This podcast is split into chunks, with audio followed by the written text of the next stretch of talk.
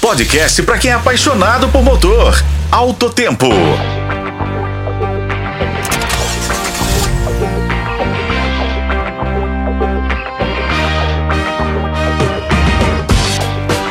Olá, amigos de Autotempo. Começamos eletrificados nosso encontro da semana que antecede o carnaval. Isso porque o Autotempo testou o Volvo XC40 com motor 100% elétrico. Mas antes é preciso contar uma história. Desde o lançamento do XC90 híbrido plug-in em 2017, a Volvo tem sido uma das principais impulsionadoras da eletrificação no Brasil. Com o compromisso de tornar-se com sua frota totalmente elétrica até 2030, a marca sueca vem expandindo sua linha de carros elétricos. Em 2021, o Volvo XC40 Recharge surgiu como peça principal na estratégia da eletrificação da Volvo no Brasil. No ano de 2023, o SUV compacto se destacou como o segundo carro elétrico mais vendido, com 2.439 unidades emplacadas, garantindo assim uma posição emblemática.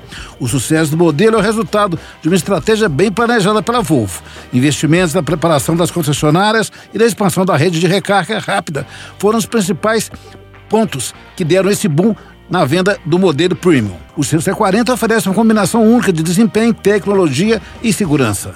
São duas as versões, a Plus que custa 342.950, é a Ultimate, que custa 405.950. E o modelo se destaca pelo motor elétrico de 238 cavalos de potência e 33,6 kgf médio de torque, que garante uma aceleração de 0 a 100 em apenas 7,3 segundos. O XC40 se destaca também como um SUV hiperconectado. É o único em sua classe que integra o completo sistema Google Automotive Service na central multimídia, proporcionando uma experiência digital avançada.